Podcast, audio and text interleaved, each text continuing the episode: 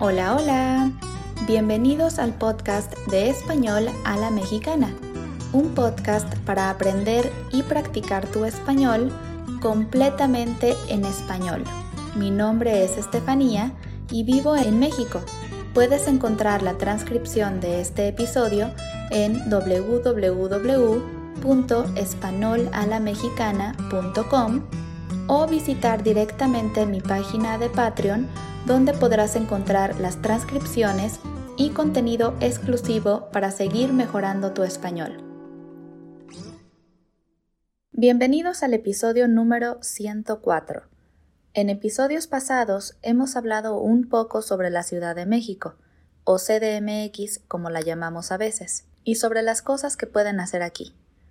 Si les gustan los museos, les recomiendo escuchar el episodio sobre museos en la Ciudad de México donde les comparto sobre mis museos favoritos de la ciudad. Y claro que los museos son una gran parte de la oferta cultural que tiene esta ciudad, pero la verdad es que Ciudad de México es tan grande que tiene muchísimas actividades que pueden hacer si algún día deciden visitar. Es una de las cosas que más me gustan de vivir aquí. Como saben, yo no nací en Ciudad de México, yo nací en otra ciudad llamada Morelia, que, aunque es una ciudad hermosa y con muchas cosas que conocer, Ciudad de México tiene una oferta mucho más grande de todo tipo de lugares y actividades por hacer. Existen, por supuesto, los lugares más turísticos que muchas personas conocen, como ir a Xochimilco o a Teotihuacán, que quiero decir que ambas son actividades muy divertidas e interesantes. Sin embargo, Ciudad de México tiene mucho más que ofrecer. Algo que me gusta mucho de esta ciudad es que constantemente están llegando exposiciones cada mes y muchas de ellas incluso son gratis. En el bosque de Chapultepec hay muchos lugares en los que ponen grandes exposiciones gratis o a veces tienen conciertos y eventos de música a los que pueden ir el fin de semana con tus amigos y también son gratis. Si algún día visitan la ciudad, les recomiendo seguir la cuenta de Instagram del bosque de Chapultepec ya que ahí ponen todos los eventos y exposiciones nuevas de cada mes.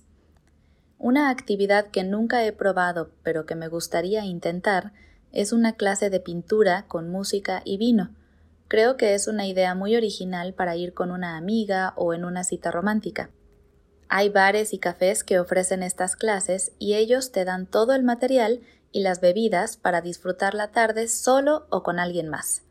Si algún día lo pruebo, les contaré en otro episodio mi experiencia. Hay muchas cuentas en Instagram que se dedican a buscar todos los eventos que ofrece la ciudad y comparten su experiencia y su opinión con el público. La verdad es que muchos lugares nuevos que he conocido los he conocido gracias a estas cuentas. Por ejemplo, les recomiendo la cuenta de CDMX Secreta en Instagram. Ahí podrán ver las recomendaciones de cada semana en Ciudad de México, desde exposiciones y conciertos hasta festivales y restaurantes nuevos. Algo que me gusta mucho de la ciudad es que tiene muchas opciones gratis o muy baratas, así que realmente no necesitas gastar muchísimo dinero para poder hacer una actividad divertida. Claro que hay otras actividades que son un poco más caras, pero muchas veces valen la pena. Les recomiendo siempre ver las reseñas y las opiniones de otras personas para saber si realmente vale la pena una actividad, especialmente si es una muy cara. Si les gustan los conciertos, Ciudad de México definitivamente es la opción. Cada semana hay conciertos diferentes de todo tipo de música y todos los jueves en Ticketmaster pueden encontrar boletos para conciertos o para obras de teatro a dos por uno o sea que solo tienen que pagar el costo de un boleto y recibir dos boletos. Ustedes saben que a mí me gusta mucho ir al teatro, y aunque ahora no lo hago tanto como quisiera, yo sé que en la ciudad siempre voy a tener muchísimas opciones de obras de teatro y muchas de ellas gratis. Hay centros culturales pequeños, muy bonitos, que ofrecen obras independientes muy buenas, o teatros enormes donde puedes ver obras más populares o famosas.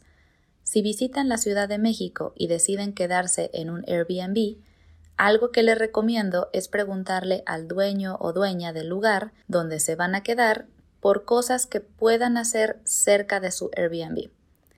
Muchas veces ellos les pueden dar las mejores recomendaciones de lugares o restaurantes cerca de ustedes.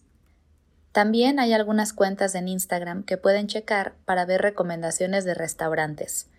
Hay una que se llama Foodies X El Mundo, o como decimos nosotros, Foodies por el Mundo, o Foodie-CDMX. Podrán ver cómo se escriben los nombres en la transcripción del episodio. Yo sigo a ambas cuentas y he descubierto muy buenos lugares gracias a ellas. La verdad es que es imposible aburrirse en Ciudad de México.